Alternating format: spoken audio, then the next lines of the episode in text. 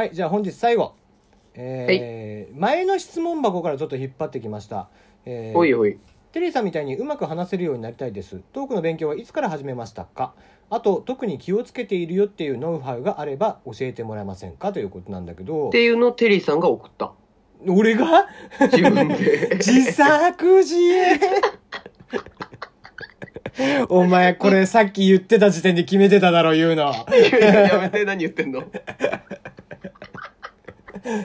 はい、じゃあまあ、テリーさんという方からね、来た質問に対してお答えしていきましょう。これ慎太郎なんかある？ノウハウっていうかその気をつけていること、気をつけていること？うん、えでもやっぱり、あのーまあ、勉強は芸人のラジオでしてるよね。ああなるほどね。うん。で、どう、ね、トークのコツはって言われたらさ、一言でまず言うとしたら何が言えるだろ俺は頭空っぽにして喋ってるからね。うああ、じゃあ俺とは全然違うな。うんあの、ラジオで、あの、つなぐときに頭を空っぽにするっていうことはよくあるんですよ、僕も。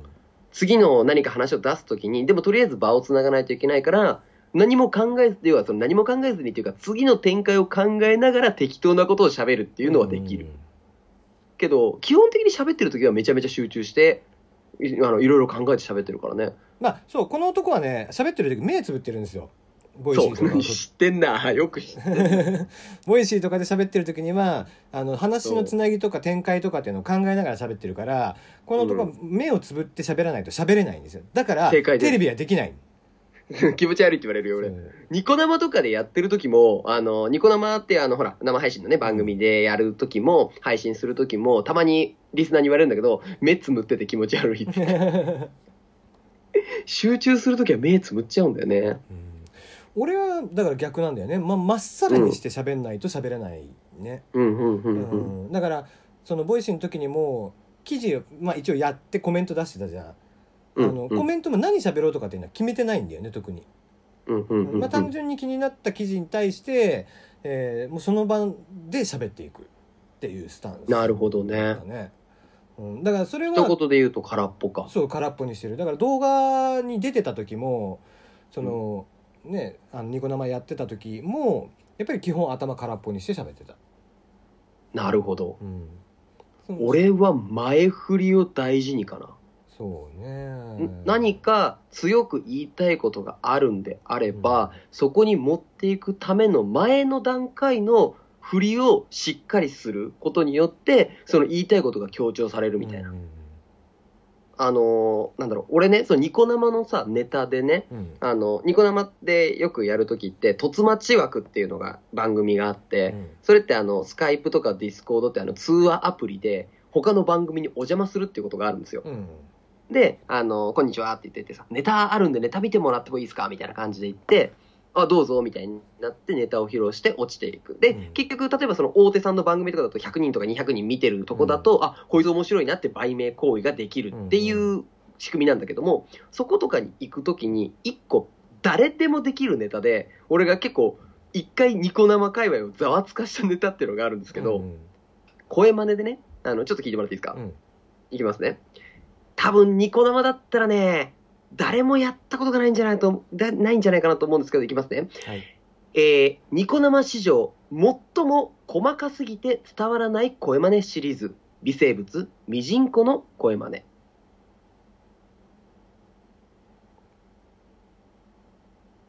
で、ずっと無音が続くっていうネタなんですよ。これ聞いたことあるこれね、これ、これ一回、その本当に公式の番組でやった時も結構盛り上がったんですよ。うんその、なんだろう、言言わんのかいみたいなので笑ってもらったんだけれども、で、あ、軽く放送事故だなって、いい意味でね、うん放送事故だなとかって結構受けたんだけれども、これ言うのも、そのほら、前に、ただただミジンコの声真似ってやってもわかんないじゃないですか。うんうんこれはもう、目いっぱい前振りするのが大事なんですよね。うんうんそうその、ニコ、そうねその前振りだから結局ねえっとまあ慎太郎もそうなんだけど俺もそうだけどあのこういうふうにね前振りとかって要は大事なところなんですよ大事と思う。ううん。で、えっと話が上手い人はねこの強調する部分を例えば強弱をつけたりだとか遅く言ったりだとかってするんだよねそうそうそうそうそう。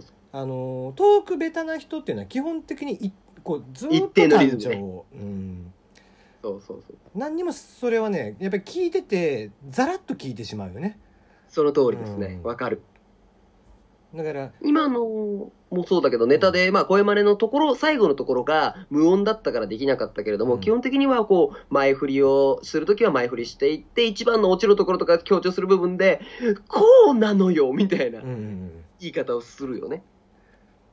だからそこは結構ノウハウとしてはあるかもしれないね、ね。ううんん。多分でもみんなやってるよね。うん、多分その頭空っぽにするとかうん。あとその展開をずっと考えるとかっていうのは、うんそれはね結構人によりけりだと思う、よりきりね。ううん。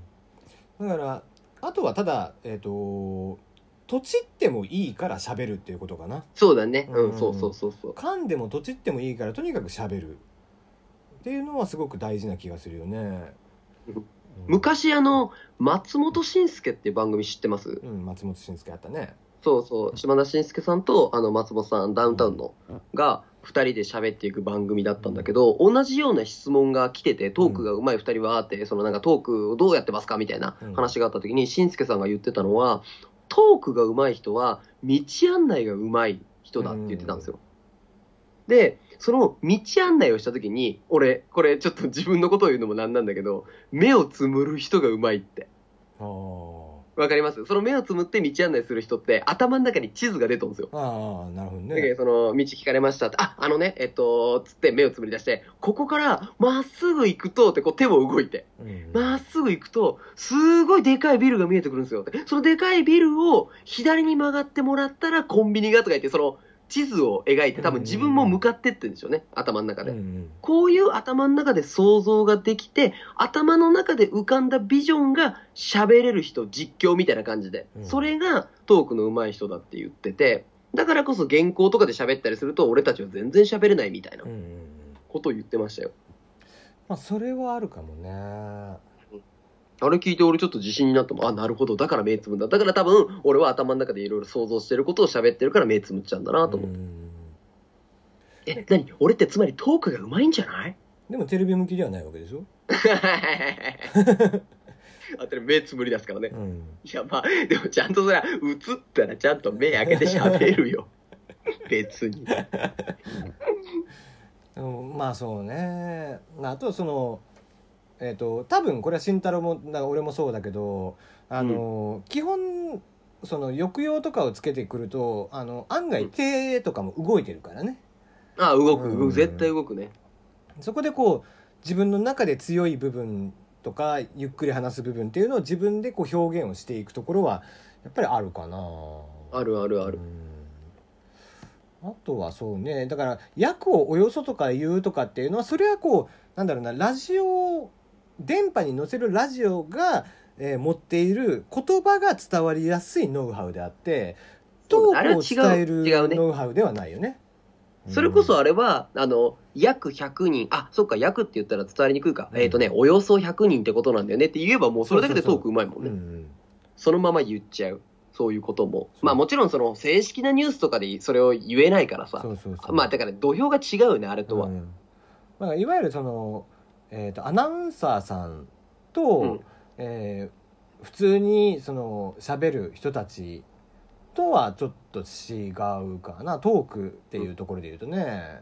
違うね。うんまあ、もちろんね噛んでもいうんけるもんね俺たちは変な話からねやっちゃっちゃっちゃって言ったりとかさ。